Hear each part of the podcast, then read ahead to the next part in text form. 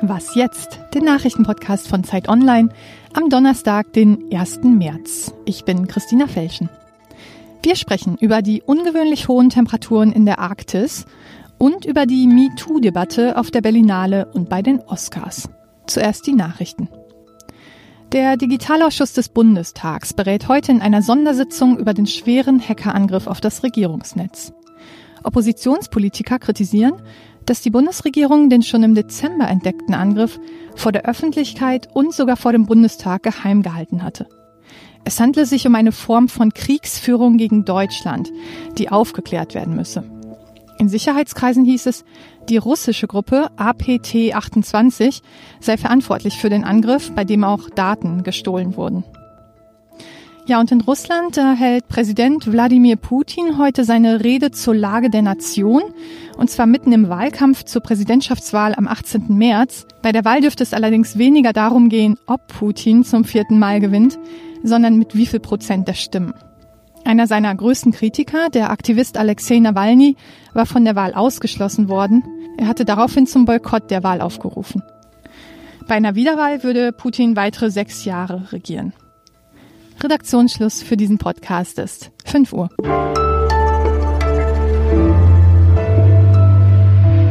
Ich bin Munja Mayborg. Hallo. Seit etwa zehn Tagen herrschen in der Arktis Plusgrade. Die Erderwärmung, die macht sich dort im Norden Grönlands besonders schnell bemerkbar.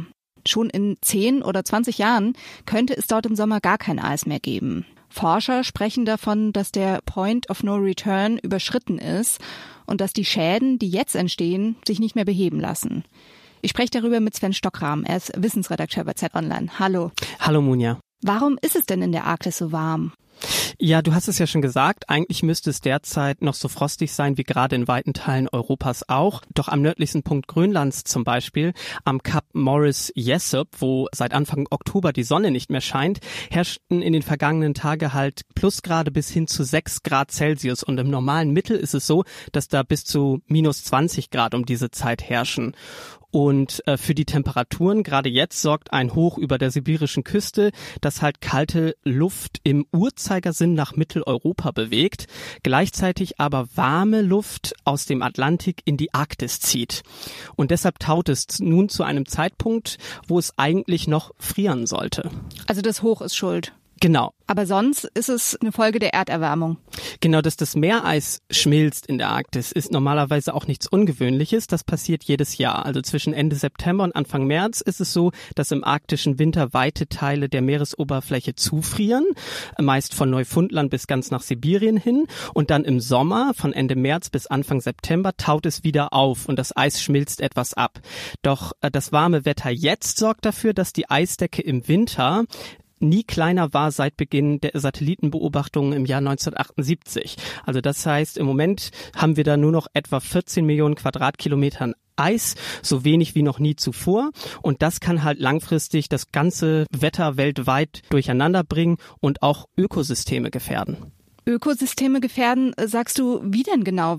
Ja, das ist ein bisschen kompliziert. Also so Temperaturschwankungen, wie wir sie jetzt sehen, wirken sich halt auf den Jetstream zum Beispiel aus. Das ist ein Windband auf der Nordhalbkugel und die Folge können halt so Wetterextreme sein. Zum Beispiel so ein gestörter Jetstream hat 2014 diese unfassbare Kältewelle in die USA gebracht und könnte auch der Grund sein, warum zum Beispiel der Sommer im vergangenen Jahr in Deutschland so schlecht gewesen ist.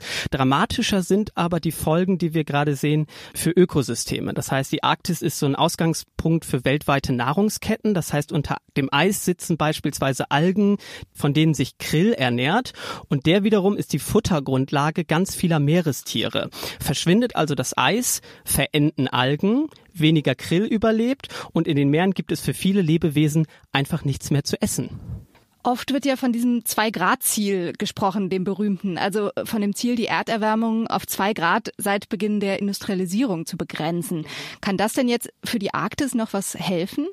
Na, es hilft schon, äh, sich weiter darüber Gedanken zu machen, aber ganz ehrlich ist es so, dass das Zwei-Grad-Ziel nicht mehr einzuhalten ist. Das wissen auch alle, Politik äh, wie auch Wissenschaft. Und äh, du hattest es am Anfang schon gesagt, gerade jetzt denkt auch ein oder erwartet auch ein Großteil von Forscherinnen und Wissenschaftlern, dass wir derzeit eben diesen Point of No Return in der Arktis sehen. Und wir scheinen uns gerade sozusagen in den Jahren zu bewegen, in der eben eine Umkehr der arktischen Schmelze nicht mehr möglich ist. Das heißt, ähm, wir könnten halt spätestens in 30 bis 50 Jahren im Sommer eine Arktis sehen, die grün oder braun ist, aber auf jeden Fall nicht mehr weiß von Eis. Und das hat Auswirkungen auf unser globales Wetter und darauf müssen wir uns leider einstellen. Danke dir, Sven. Danke dir.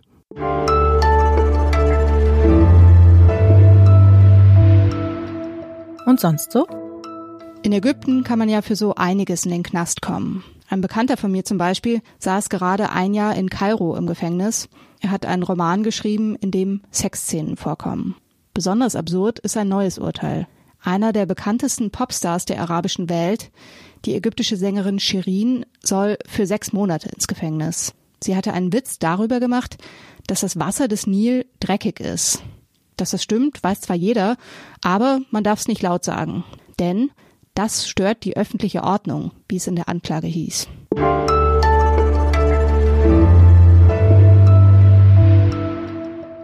Über die Filmbranche wird ja kaum noch geredet, ohne dass über Sexismus geredet wird. MeToo war auf der Berlinale Thema, die am Sonntag zu Ende gegangen ist, und es wird wohl auch bei der Oscarverleihung am kommenden Sonntag Thema sein. Ich spreche darüber mit Katja Nikodemus, Filmkritikerin der Zeit. Hallo, Frau Nikodemus. Hallo. Sie waren ja auf der Berlinale und kennen das Festival ja seit vielen, vielen Jahren. War die Stimmung denn diesmal anders wegen MeToo? Na, auf jeden Fall im Vorfeld. Ich meine, die Berlinale ist jetzt das erste große Festival im Fahrwasser dieser Debatte. Und im Vorfeld gab es eine etwas aufgeladene, finde ich, auch nach gerade hysterische Medialisierung dieses Themas. Da ging es um Dresscodes, was ja okay ist. Es gab die Initiative Not My Doll oder Not Your Doll, wo die Schauspielerinnen forderten, dass sie sich anziehen können, wie sie wollen, nicht unbedingt hochhackige Schuhe tragen müssen. Ich fand ehrlich gesagt, dass man auf der Berlinale sowieso immer kommen kann, wie man will. Da kann man letztlich streng genommen auch im Schlafanzug über den roten Teppich gehen. Aber dann hat sich das irgendwie auch normalisiert. Auch die Forderung, dass der rote Teppich ein schwarzer wird, wurde nicht erfüllt und dann konnte das Festival einfach losgehen. Man konnte Filme schauen. Und war es dann am Rande, was in Gesprächen Thema? Es gab natürlich dann diese ganzen Initiativen, die auch ihre Berechtigung haben und wichtig sind, also Podiumsdiskussionen, ähm, Hotlines, die Initiative Speak Up, die Filmschaffenden aller Geschlechter ermöglicht, sich sozusagen beim Missbrauch an eine bestimmte Stelle zu wenden. Es gab eine Pressekonferenz mit dem Regisseur Kim Ki-dak, einem Koreaner, dem ähm, vorgeworfen wurde, dass er eine Schauspielerin am Set geohrfeigt hatte. Und ich fand aber, dass das alles sehr ruhig vonstatten ging und dann nicht hysterisch. Auch diese Pressekonferenz, dass man über diese Vorwürfe sprach und dann auch über den Film. Also ich fand dann eben, dass es während des Festivals eigentlich schon Thema war, aber nicht mehr so aufgeladen und hochgekocht bei den Oscars, die am Sonntag verliehen werden, da ist ja für die beste Regie eine Frau nominiert, Greta Gerwig mit Lady Bird, neben vier männlichen Konkurrenten. Werden denn Preise in diesen Zeiten jetzt auch genderpolitisch vergeben? Na, man muss sagen, bei den Oscars waren ja immer schon starke Frauen nominiert, zum Beispiel Catherine Bigelow, die damals mit ihrem Film The Hurt Locker vor ein paar Jahren gegen ihren Ex-Ehemann James Cameron mit Avatar gewonnen hat. Ich finde das ein bisschen schade. Ich meine, dieser Coming-of-Age-Film von Greta Gerwig, der da nominiert ist, Lady Bird, das ist ein netter Film über ein Mädchen, das ein bisschen anders ist als die anderen ein liebevoller Film, aber für mich überhaupt kein Oscar-Preisträger oder Oscar-Kandidat. Und ich finde, man tut Frauen keinen Gefallen, wenn man jetzt Filme nominiert, die eigentlich nicht in diese Kategorie gehören, nur weil sie von Frauen gemacht wurden. Viel ist ja davon geredet worden, dass sich jetzt strukturell was ändern müsse. Also, damit das Machtgefälle sich ändert und es dann auch gar nicht mehr zu Belästigung kommt. Tut sich denn jetzt was in der Branche? Ehrlich gesagt weiß ich das nicht. Also, dass dieses Machtgefälle nicht mehr besteht, ich glaube, das ist eine schöne Utopie. Aber dass man eine andere Wahrnehmung hat auf Bilder, das ist, glaube ich, das, was sich tut. Ich meine, die amerikanische Filmindustrie zum Beispiel ist ja sozusagen die mächtigste Industrie, die Bilder prägt, formuliert, vorgibt.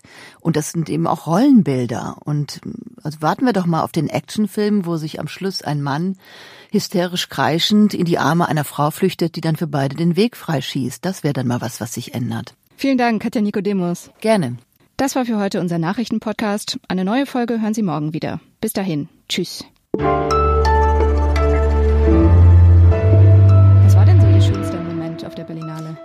Mein schönster Moment war eigentlich der Film mit Joaquin Phoenix, in dem er einen Alkoholabhängigen spielt, der im Rollstuhl sitzt und wie er diesen Rollstuhl fährt, letztlich wie ein Kart auf einer äh, Rennstrecke. Das fand ich das Tollste.